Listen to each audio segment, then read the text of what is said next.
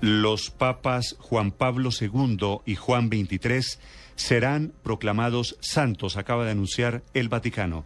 El Papa Juan Pablo II, Carol Boctila, que murió en el año 2005, y Angelo Roncalli, que era Juan XXIII, este tal vez es uno de los más grandes papas de la historia, ambos van a ser elevados a la gloria de los altares y al culto universal, dice el Vaticano, tras la decisión del Papa Francisco de promulgar el decreto por el que se reconoce un segundo milagro por la intercesión del Papa Juan Pablo II.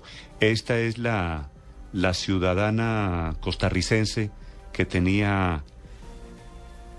Eh, Era una enfermedad degenerativa, ¿no? Un aneurisma. Sí, sí. Así que el Papa Juan Pablo II será santo y será santo también Juan XXIII. Noticias desde Madrid a esta hora, Silvia Carrasco.